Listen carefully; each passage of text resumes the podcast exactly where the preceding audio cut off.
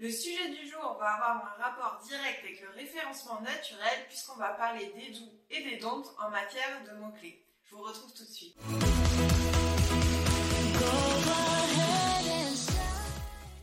Quand on parle de référencement naturel ou de SEO, il y a une thématique qui revient très souvent qui est celle des mots-clés. Alors, les mots-clés, pour rappel, c'est la requête qui est tapée par les utilisateurs des moteurs de recherche pour trouver une information. Le but étant que votre site ressorte dans les premières positions pour obtenir un maximum de trafic. On distingue principalement les requêtes classiques qui font entre 1 et 2 mots et les requêtes dites long traîne qui comptent plus de 4 mots, c'est-à-dire des expressions beaucoup plus précises.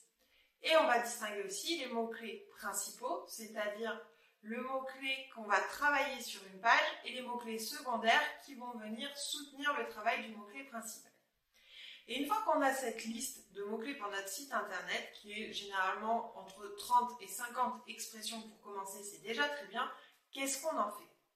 Je vous fais juste une petite aparté, si vous n'avez pas encore votre liste de mots-clés, je vous mets en description le lien du workbook qu'on a créé pour vous, que vous pouvez télécharger gratuitement pour établir facilement votre liste de mots-clés. Mais alors une fois qu'on a cette liste, on en fait quoi? Comment on travaille les mots-clés de manière efficace pour optimiser le référencement naturel de son site?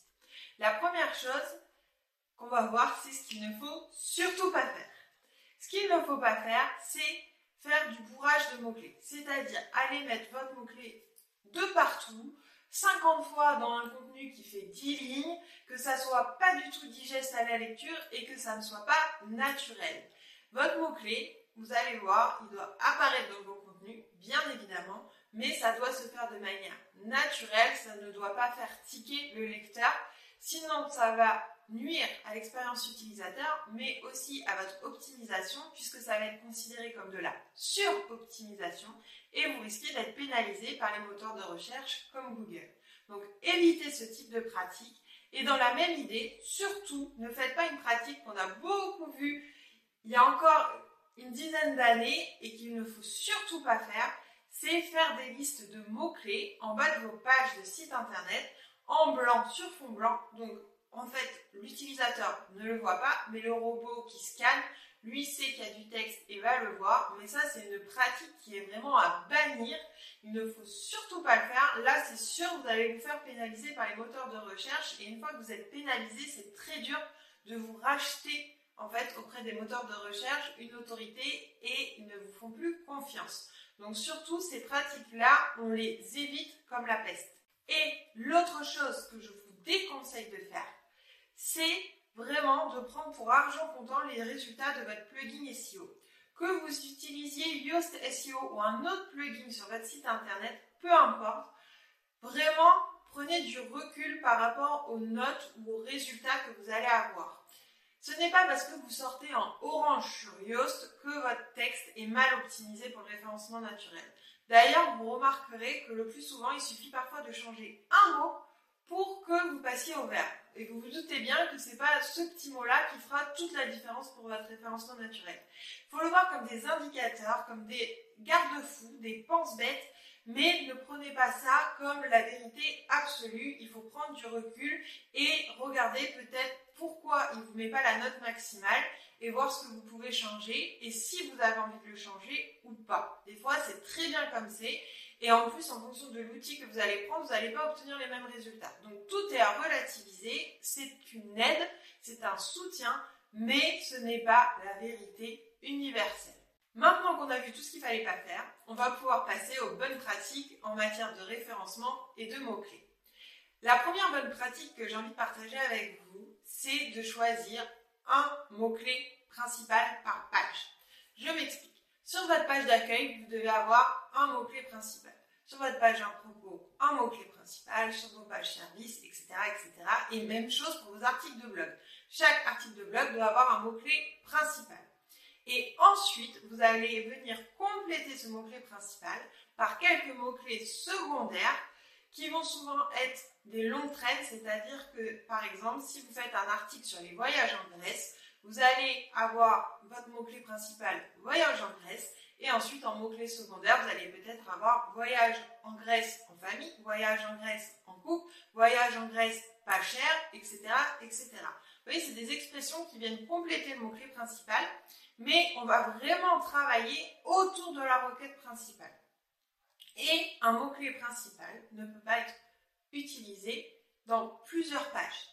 C'est-à-dire que vous ne pouvez pas avoir plusieurs pages avec le même mot-clé principal. On va pouvoir retrouver ce mot-clé comme mot-clé secondaire, expression dans le corps d'un texte, mais ça ne sera plus la requête travaillée de manière très ciblée. Sinon, les pages vont se faire concurrence et elles risquent de se cannibaliser entre elles. Ensuite, votre mot-clé doit se retrouver à différents endroits. Tout d'abord, dans le titre de votre page et dans les sous-titres.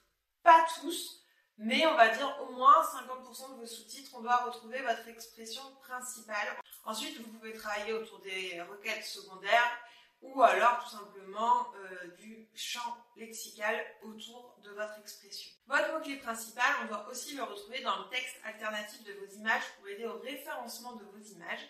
On doit le retrouver dans l'URL, donc dans l'adresse de la page, et on doit le retrouver dans la métadescription, qui est le petit texte qui apparaît sous le lien euh, de votre site sur les moteurs de recherche. Donc, vraiment, faites attention à bien retrouver votre mot-clé dans ces différents éléments et on doit le retrouver aussi dans le corps de la page de manière proportionnée au texte. Si vous avez un texte qui fait 5000 mots, vous pourrez le mettre beaucoup plus souvent que s'il n'en fait que 300. Voilà. Encore une fois, pensez naturel. Vous savez qu'il faut le placer, mais placez-le de manière à ce que ça soit compréhensible, lisible et que ça reste dynamique pour l'utilisateur. Autre point important, qui est une bonne pratique autour des mots-clés et qui pourtant est trop souvent négligé, c'est de travailler le vocabulaire. Avoir un vocabulaire riche, avoir, utiliser le champ lexical, le champ sémantique qui tourne autour de votre requête principale, c'est ce qui va faire la différence, c'est ce qui va montrer que vous êtes un expert, qui va donner contexte à vos propos et qui va vraiment soutenir votre travail de référencement naturel.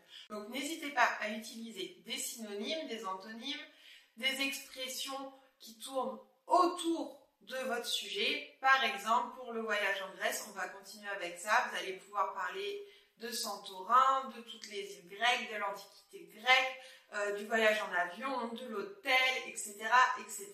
Tout ça, ce sont des mots qui font partie du champ lexical du voyage en Grèce. Et c'est en le plaçant encore une fois de manière naturelle au, au fur et à mesure de votre discours que vous pourrez optimiser le texte pour, pour le SEO. Déjà, si vous faites tout ça, vous devriez avoir un bon score pour le coup sur votre plugin SEO, mais surtout vous devriez avoir un texte à la fois agréable pour le lecteur et bien optimisé pour le référencement naturel et les robots du moteur de recherche. Encore une fois, je vous mets le lien en description pour télécharger le workbook pour trouver la liste de vos mots-clés et vous y retrouvez aussi pas mal de conseils et de bonnes pratiques pour bien les utiliser au fur et à mesure de vos travaux. Si vous avez des questions, n'hésitez pas à les poser en commentaire, on sera ravis d'y répondre et je vous dis à très vite.